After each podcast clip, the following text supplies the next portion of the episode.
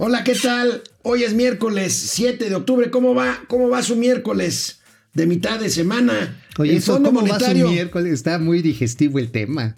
¿Cómo va su miércoles? Pues de la misma, ¿no?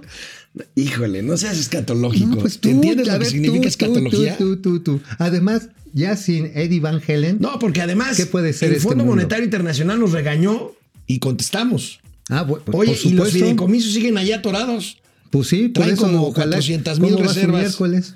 Bueno, Raquel Buenrostro, Raquel Buenrostro tiene COVID, le deseamos una pronta y oportuna recuperación. Pues sí, es que sí, la verdad, el, pues andar ahí en el SAT, ves a mucha gente ahí. ¿eh? Sí, sí, sí. sí, Mucha sí, gente. sí. Entonces- Ojalá y se recupere pronto doña, Ra- doña Raquel. Y hoy, hoy es el debate de los vicepresidentes, de los candidatos a vicepresidentes, el actual vicepresidente y Kamala Harris, la Oye, candidata a vicepresidente. Pues este, ahí está enfermo, pero Dice que pues, sí va a irse al debate. Sí, el tema es que Biden. que es una mendiga gripita, ¿no? El COVID. pues, bueno, Nada más aquí hay 82 mil muertos. No se apuren. Empezamos. Esto es Momento Financiero. El espacio en el que todos podemos hablar. balanza comercial, Inflación, evaluación, tasas de interés, momento financiero, el análisis económico más claro, objetivo y divertido de Internet. sin tanto choro. Sí, Y como les gusta, peladito y a la boca. ¡Órale! ¡Vamos, réjete bien! Momento Financiero. Bueno, pues a una semana de que se reúnan los miembros del Fondo Monetario Internacional y del Banco Mundial en su tradicional reunión ya de otoño, en su reunión anual de, de- otoño, el Fondo Monetario Internacional pues sugirió a México una serie de reformas fiscales para obtener más recursos, cosa que no va a pasar, y también sugirió otra cosa que no va a pasar, que se destinen más recursos fiscales a la recuperación económica por el coronavirus. Es a empresas, a empleos y hacer nuestra economía pues mucho más dinámica de lo que está. Y Bueno, bueno, siempre pues, lo hace el Fondo Monetario Internacional, siempre habitualmente hace observaciones a todos los países miembros, ¿no? Entonces, en el capítulo México, toma de barbón. O sea, Bueno, sí, hizo críticas. Tienes serias. razón, habla de todo el mundo. En- eh, es más, en, en cuanto a la recuperación mundial, eh, esta señora este, Cristalina Georgieva eh, dice que la recuperación mundial será larga, desigual e incierta. No, a la larga ya te has acostumbrado, amigo, porque hemos vivido todo el tiempo en crisis. A ver, desde que era chavito, ¿a poco no, no, no hemos vivido en crisis? Sí, desde que éramos ¿Eh? chavitos. Entonces digo, eso ya. Bueno, Entonces, el presidente pues sí. de la República le contestó al Fondo Monetario A Internacional. ver, ¿qué le dijo? Pues es el fondo. ¿Qué más puedo decir? Nosotros los respetamos mucho y nunca vamos a estar este, en contra o enfrentando. No les vamos a dar ninguna recomendación a ellos, porque va a estar muy difícil que nos hagan caso. Entonces lo único que les pedimos es que nos respeten, que somos libres y somos soberanos. Oye, este, eso sí está bien chistoso, o sea, ya no me pegues. Oye, digo, honestamente, pues el presidente escribió un libro de economía moral Sí. que era Mundi et Orbi, o sea, era para de la ciudad al mundo para que enseñara. Urbi et Orbi. Ande Mundi et Orbi. Ur- Urbi, Urbi Urbi et et Orbi. Orbi. Bueno, sí. Eso, para que llegara todo mundo y todo mundo tomara las lecciones verdaderas, únicas y exclusivas de México para salir de la crisis. Y parece ser que el Fondo Monetario Internacional, la señora, la señora Cristalina, pues nada más soltó la carcajada cuando leyó el libro. Sí, hombre, no, Digo. pues economía moral, ¿qué es eso? No, bueno, y es que el Fondo Monetario considera que el 0.7% del PIB que México está destinando a apoyos para empresas y para empleos, pues está muy por debajo de lo que se requiere de un promedio del 3% que tiene el No, G20 bueno. para poder salir de la Oye, crisis. pero además mucha de esta lana no está llegando. Me he enterado de unos chismes. no, bueno, no No, está. no, no, no. Los 25 mil varos. Y eso al rato que haga Te la refieres a los créditos. A los créditos esos. Ya ves que eran a la palabra irrecuperables de alguna manera. Bueno, muchos de esos se quedaron en el camino a través de call centers en los cuales los siervos de la nación se ponían de acuerdo con el dueño, daban de alta muchos de los trabajadores, les daban de los 25 mil varos, les daban, tú haz de cuenta, 5 mil pesos al trabajador, 5 mil pesos al dueño del call center y los otros 15 mil para la bolsa. Nada más deja que esto llegue a la Auditoría Superior de la Federación. Bueno, vamos y a ver. lo digo no de oídas. Lo digo porque... Bueno, sé. vamos a ver rápidamente también. El subsecretario de Hacienda, Gabriel Llorio, contestó a través del Twitter a las recomendaciones del Fondo Monetario Internacional. Primero habla de que México ha firmado los convenios de transparencia. Está bien, sí. nos llevamos muy bien, nos decimos la neta. A ver el siguiente. A ver, ahora sí. Ahí está otra vez. La autorización de publicar la declaración es un ejercicio de transparencia. O sea, somos chidos, somos transparentes, nos Bueno. decimos las netas, pero ahí viene lo que le contestó. Rechazamos la recomendación de incrementar impuestos en ningún rubro, incluyendo impuesto de la renta, IVA y gasolina, aún menos en la actual Oye, coyuntura. nada más digo, no, no quiero contradecir a don Gabriel Llorio, que me parece un economista excelente, pero con la idea de eliminar el subsidio o estímulo fiscal a las gasolinas, con aumentar el cobro de los derechos a las telecomunicaciones en el uso del espectro radioeléctrico.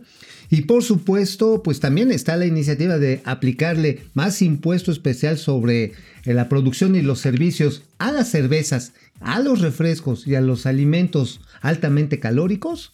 Eso es aumentar Oye, impuestos, ¿eh? pero Nada más, adivina ¿eh? También qué nos recomendó el Fondo Monetario ¿Qué? Internacional, amigo. ¿Qué, qué, qué, qué- nos recomendó ¿Qué herejía dijeron esos neoliberales? las acciones, las obras de la refinería de dos bocas porque no es viable y hay que destinar No, esos no dijo, recursos a ver, a ver, dijo que cosas había que más sus- productivas. Que había que suspenderlo mientras no se comprobara su Pues rentabilidad. entonces hay que regresar a los años 70. Pues más o menos, primero hay que encontrarle la cuadratura. Bueno, pero círculo. Rocío Nale les contestó. Eso sí está bien, ¿Le a habrán aplaudido? Ahí Pues está, mira, mira. Ahí está. Y fíjate que, que aunque no Fíjate, les guste... y desde hace 40 años, o sea, Rocío Nale está instalada en Hace los 40 70s. años, sí. Ahora, una cosa es cierta, ¿eh? México importa anualmente hasta 36 mil, 36 Cosa que mil no tiene nada de malo. millones de gasolina. De Cosa que no tiene nada de malo. No. Si la ¿Ya viste- gasolina que la importas- ya viste la balanza comercial. Bueno, Si la Ajá, gasolina que importas, amigo, es más barata que la que produzcas, ver, si no le has Perdóname, invertido, pero el si no economista le eres has tú. invertido, si no le has invertido a los trenes de refinación, no las has modernizado y ay, apenas sacas O sea, unos chisgueteros. estás echándole la culpa al pasado. Ahí te va una cosa. Pues no al presente, lo que necesitas es modernizar las refinerías porque tarde o temprano vamos a seguir usando gasolina por más energía. refinar ya no hay negocio, amigo, ya Sí, no es sí hay negocio. sí hay negocio. Es negocio cuando el petróleo está cerca y cuando hay una cadena de suministro Pues también, adecuada también como es rentable, en- también es rentable cuando tienes una balanza comercial tan deficitaria. No, no, no, Es amigo, ya te me estás descomponiendo. No, no, no, no, no. Usted es el que está descompuesto. Mira, hasta acá huele. Nada más déjame les digo este, este dato, creo que vale la pena. México consume diariamente cerca de 130 millones de litros de gasolina. Lo estamos importando el 70%. Ahorita vas a ver el consejito que le dio una senadora al secretario de Hacienda en la Cámara de Órale, Senadores. viene. Regresamos en un momento.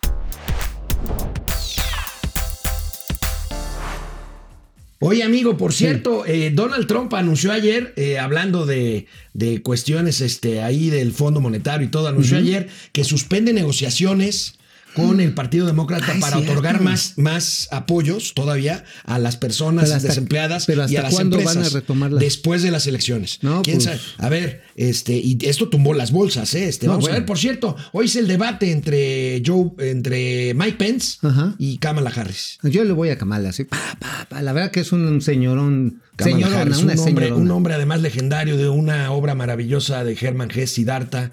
Kamala es la que eh, es una Este, mujer que, que, que que entraña. le da orientaciones que- a Siddhartha. a Siddhartha, pero entraña la parte, digamos, eh, de la vida que no tiene nada que ver con la espiritualidad, sino No, no, con la la, parte- cuestión, la parte cuestión de la carnal, vida. la, la La cuestión parte sen- sensual. Bueno, bueno, sigue en vilo, amigo, la recuperación de, fideicomisos. Ah, pues sí, Traen ¿verdad? una Porque- greña ahí. Luego de aprobarse en lo general.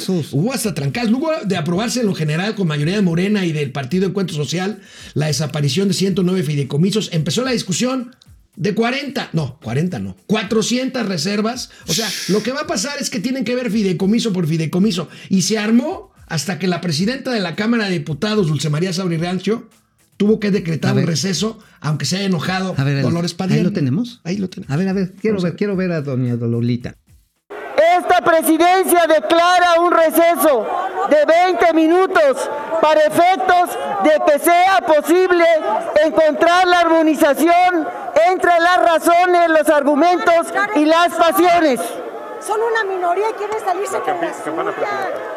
¿Por qué un receso? ¿Por qué no podemos continuar la discusión, Dolores? Ah, a ver, ahí te va, sí le dijo. Chale, manita. Oye. Lolita, la del barrio, te está diciendo Oye, que no pares la ¿Te sesión. acuerdas hija?" cuando Dolores Padierna era una feroz protagonista de las tomas de tribuna Sí. hace no muchos años Ah, claro. por el PRD No, y pero- luego también por y Morena? Y, deja de toma de tribunas. Tomaban billetes, tomaban casas, no, tomaban bueno, ligas. bueno, bueno. Digo, ella decía, estamos acabando con los fideicomisos finalmente, que robaban el dinero, se lo vamos a regresar. Pues yo le sugeriría a ella y a su marido que regresen el dinero que se robaron. Incluso las propiedades que tomaron y por Oye, cuales ¿con hubo todo y ligas o ya basta con el No, dinero? ya con el dinero, ya las Ya ligas se las que se la- dejamos, ya. Bueno, mientras tanto, la doctora Lorena Ruano, ella es una investigadora del CIDE, del Centro de Investigación y ¿Qué Docencia dice? Económica, uno de esos centros afectados por la desaparición de los fideicomisos, habló en nombre de todos los afectados y le puso una de, ay, no A te ver. acuerdes, a Mario Delgado. Viene, viene. Hasta se botaron los ojos.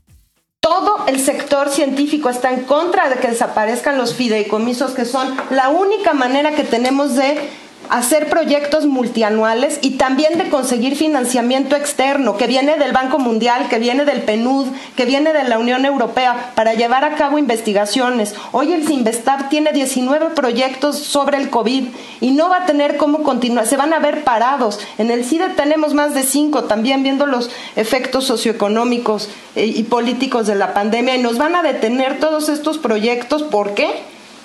Porque quieren la lana y quieren el control. Eso no puede ser, es una irresponsabilidad mayúscula. ¿Cómo en medio de la pandemia dejan a México sin ciencia? Me parece verdaderamente descabellado. Y nos dicen que nos van a dar los recursos. Los recursos sí, ¿y cómo los vamos a administrar multianualmente? No se pueden hacer estos experimentos, ¿no? Con el presupuesto de enero a diciembre. Eso no nos va a servir de nada. ¿Cómo vamos a comprar material? ¿Cómo vamos a darle mantenimiento a nuestros edificios? ¿Cómo vamos a compensar el presupuesto cada vez más chafa que nos manda el gobierno federal? Los, los sueldos de los investigadores están por los suelos. Y con estos fideicomisos los compensamos un poquito, con unos tristes estímulos. Pero la verdad, señor, es que los científicos mexicanos hay una fuga de cerebros espantosa. Están la mayoría fuera, los buenos, los que pueden, se quedan fuera. Y lo que van a provocar con esto es que es un retraso brutal en el avance de la ciencia, de la tecnología, pero también de la cultura y de las humanidades. Debería de darles vergüenza plantear un dictamen como ese. Lo que tendrían que estar haciendo es aprovechar la oportunidad y auditar todos los fideicomisos y hacer caso de lo que nos prometieron después del Parlamento abierto, porque nada más nos estuvieron dando a tole con el dedo. Oye, pues tiene razón algo doña Lorena. No, mucho, Hay, hay mucha fuga, razón. no, hay fuga de cerebros, pero en Morena. Ya no piensan. Bueno, ¿no lo viste? que les dice Se le estaba presidente. saliendo a, a Mario Delgado este, los ojos. Bueno, no, así ya era, ¿no? Bueno, el presidente de la República sigue en su macho defendiendo. Dice que los fideicomisos todos, y esto me parece una injusticia A ver, a ver, terrible, a ver, no, ya déjalo que que- todos los fideicomisos son fraudulentos. A ver, qué ¿qué viene? Venga, venga, ¿qué lo, di- ¿cómo lo dijo? Ojalá y aprueben eh, lo de el que se terminen estos fideicomisos, estos fondos fraudulentos mm, eh, de manejo totalmente opaco, oscuro de los fondos. ¿Y qué se tiene que preocupar un cineasta joven que quiere desarrollarse y quiere tener apoyo? Si va a ser atendido y va a seguir teniendo su apoyo, un deportista de alto rendimiento, todo su apoyo, todo el apoyo que se requiere, y mucho más los afectados. Quien mm, eh, pierde sus eh, muebles por una inundación, quien este, pierde sus cosechas, quien requiere de apoyo, pues tenemos que ayudarlo. Ahí no hay límite. Esa es la función del gobierno. Entonces, sí es eh, interesante lo que está sucediendo y pues también pedirle a los legisladores, como a todos, ¿no? Que resuelvan sus diferencias de manera pacífica. ¿Qué es eso de estar agrediendo? Sí. de estarse pateando. Oye, pero a ver, es el mismo discurso que cuando cancelaron el nuevo aeropuerto internacional de México. No, no, sí dijo. Hay corrupción, son corruptos y por eso los vamos a quitar. Oye, pues no encontraron ningún acto de corrupción en el Naim, ¿eh? O sea, a la fecha no hay un solo embotiquinado ahí encarcelado por eso. Y si hay culpables, rateros, aviadores, y no los están metiendo a la cárcel, se están volviendo copartícipes este gobierno Y de actos criminales. Eso por un lado. Y por otro lado, ¿eh? pues ya nos quedamos sin aeropuerto y probablemente nos quedemos Sin Fidecine. Sin Fidecine y sin mira- Fonden. Y ahorita que está el huracán. Pero mira, te va a llegar así un sobrecito No, no, con yo- saludos, yo no los atentos saludos de Pío. Ajá, que Ah, el oye, señor está sí, pesadito, ¿eh? bueno, bueno, nada más que, nada más siempre y cuando tengas obediencia ciega. Canal 76 de Easy de lunes a viernes, 4 de la tarde. Próximamente tenemos noticias de momento financiero. En Total Play. Regresamos.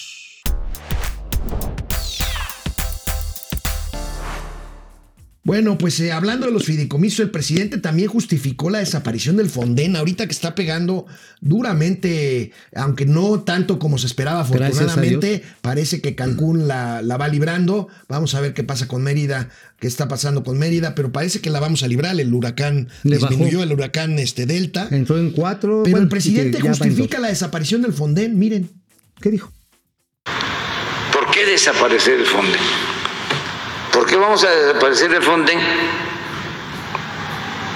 Porque hay elementos suficientes para sostener de que era una especie de caja chica, bueno, ni tan chica,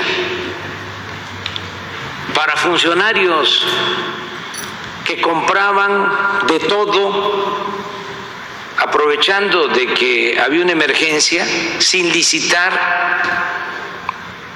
miles de millones de pesos en catres, en láminas de zinc, en todo, a precios elevadísimos.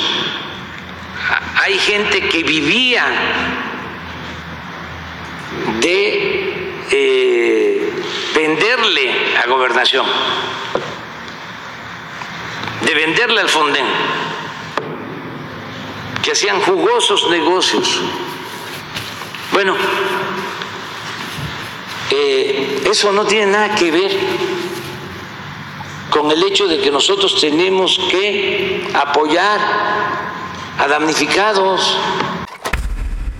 A ver, ahí te va un caso típico del Fonden cuando cayó un huracanzazo allá en, en Guerrero. ¿Te acuerdas? El último que anegó eh, buena parte de la zona hotelera. Sí, me acuerdo Ajá. muy bien en Acapulco. En 2015, bueno, se cayeron los Fue puentes las- Manuel. Ajá, ándale, me haces favor de recordármelo, ¿no, Manuel? Este, el- por el Día de las Mulas. Ajá, no, no, por la. Bueno, ya, ya, ya, Bueno, ya. la cuestión está en que cuando se caen estos puentes y se caen también algunos túneles, tienen que entrar constructoras con trascabos, con grúas, pero de golpe, así, pum. ¿Y cómo les iban a pagar? Dijeron, pues les vamos a pagar, pues nada más que empiecen a resolver esto. Y ahí es donde entra el Fonden. Garantiza los trabajos de rescate. Entonces, pues no eran negocios jugosos, ¿eh? Y si tiene pruebas el presidente que había negocios jugosos, pues, Pues los tiene que denunciarlos. Pues que los denuncie. Tiene que denunciarlos. Y al bote los rateros. No bueno, tenemos una presidente. pregunta en Facebook. ¿Qué le interesa más a Andrés Manuel López Obrador? Se refiere a los fideicomisos. El dinero, hasta ahorita 6%. El poder, 26%. Ambos, 68%. Vamos a ver eh, quiénes están Ahí está su sobrecito. conectados. Con los atentos saludos. A ver, este, esto es de... Recíbelos, amigo. No, no, amigo, gracias. Ya, me diste. No, pero otra vez, yo sé que te gusta. Hijo. no, bueno. Qué horror. Reyes Aguirre, el dinero para sus hijos y familia y el poder para AMLO para seguir atrofiando el país. Guillermo Sánchez Mendoza, eh, AMLO prefiere que se caiga el país para obras inútiles. Paco Guerra, como que Doña Austeridad anda temblorosa. Sí, es que ya le dio frío. ¿Y su jorongo de jerga? Ah, pues ahorita le agarramos a jergazos, espérame. Este, Isidro de HP, lo que quiere el Fondo Monetario es que México siga empeñados con ellos. Araceli Castro, hola queridos analistas financieros, tapen a Doña Austeridad Republicana. Ahí Ferra está, ahí está, ahí Angel, está, ahí está. eh, ah, pero se están poniendo cuotas a la gasolina, ¿qué no? Pues, sí, Sí. pues sí, y le van a quitar el estímulo fiscal. Paco Que se Guerra, eh, ¿ustedes de pura casualidad sabrán dónde anda los Ollita? No sabemos. Pues de hecho, nadie lo ha visto, ¿eh? Andará los hoyitos.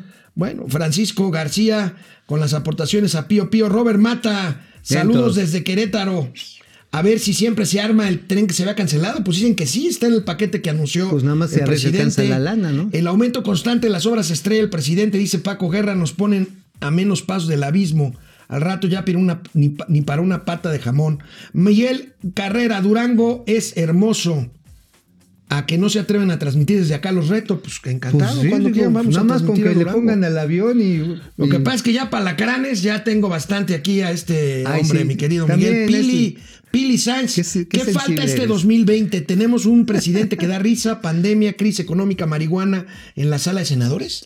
En la, Cámara de Senadores sí quieren aprobar Ah, la ley para pues, Depredador mercenario. Depre, ¿cómo estás? Depre. La recomendación del Fondo Monetario de posponer la refinería y qué consecuencias podríamos tener en caso omiso. Nosotros, bueno, yo por lo menos estoy en contra de la refinería. Yo creo No, pues que mira, lo mejor. el problema está en que México tiene líneas contingentes con el Fondo Monetario Internacional, que no son pocas, ¿eh? Estamos hablando de más de 80 mil millones de dólares. O sea, no es que no las vayan a cerrar esas líneas crediticias. Sin embargo, sí puede hacer objeciones sobre los créditos que va a ir requiriendo México en los mercados. Pues sí. Y eso aumenta las tasas. Bueno, y con más de la Cámara de Diputados, fíjense nada más cómo fue recibido ayer en la Cámara de Senadores el secretario de Hacienda y Crédito Público. Lo recibió el senador Emilio Álvarez y Casa. Miren nada ver, más. ¿cómo esto. Querido secretario Herrera, con su equipo, es un gusto tenerle. Reconozco usted un hombre muy capaz, muy profesional. Debo decirle que además del extraordinario momento complejo que usted tiene, momento país, también pues mis, mis respetos y condolencias porque su jefe realmente es uno de sus mayores problemas, en mi humilde opinión. ¿no? Y le traslado toda mi solidaridad. No, la verdad es que tener un jefe así en este contexto, en su posición, es un gran problema. ¿eh? Pero bueno, no voy a repetir el, el contexto económico que aquí tenemos. Usted ya lo describió. El diagnóstico es muy certero. ¿Tú te hubieras reído, amigo? No, yo me lo hubiera aguantado en la carcajada porque. O le pones cara de no diga así, no ¿Cómo diga eso. de decirle? mí. No diga eso de mi mi jefe. jefe, mi jefecito siempre tiene la razón. Y luego la senadora Xochitl Galvez le da o le quiere dar una lección de mercado energético al secretario de Hacienda, ¿Y? que sería bueno que la vea también Mauricio Flores para que ¿Se entienda. trompezó? Porque lo que estás diciendo de la gasolina no tiene ni pies ni A cabeza. ver, a ver, ahí sí soy chill. Ahí sí. Celebro que el gobierno haga un reconocimiento de la crucial participación de la iniciativa privada para la recuperación económica de nuestro país, aunque lamento la ausencia de proyectos en materia de energías renovables y conectividad. El proyecto del gobierno es re- rescatar a la Comisión Federal de Electricidad. Quieren que sus números sean negros en lugar de rojos. Es muy sencillo, señor secretario. Dejen de comprar energía cara y compren energía barata. El actual gobierno no... Ahí está. Pues ahí está. ¿Para Pues qué estás, está, ¿para qué para qué quieres- estás importando? para qué A quieres ver, producir gasolinas que son más están caras que lo que te cuestan importando, arre- Se están No, no, importando no, ahora sí, 36 ahora- mil millones de dólares. Se están importando anualmente.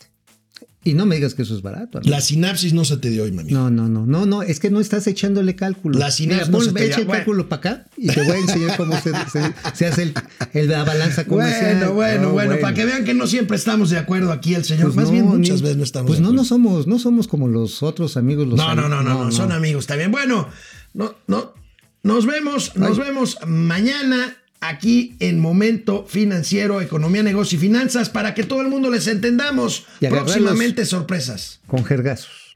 Vamos, réjete bien. Momento financiero.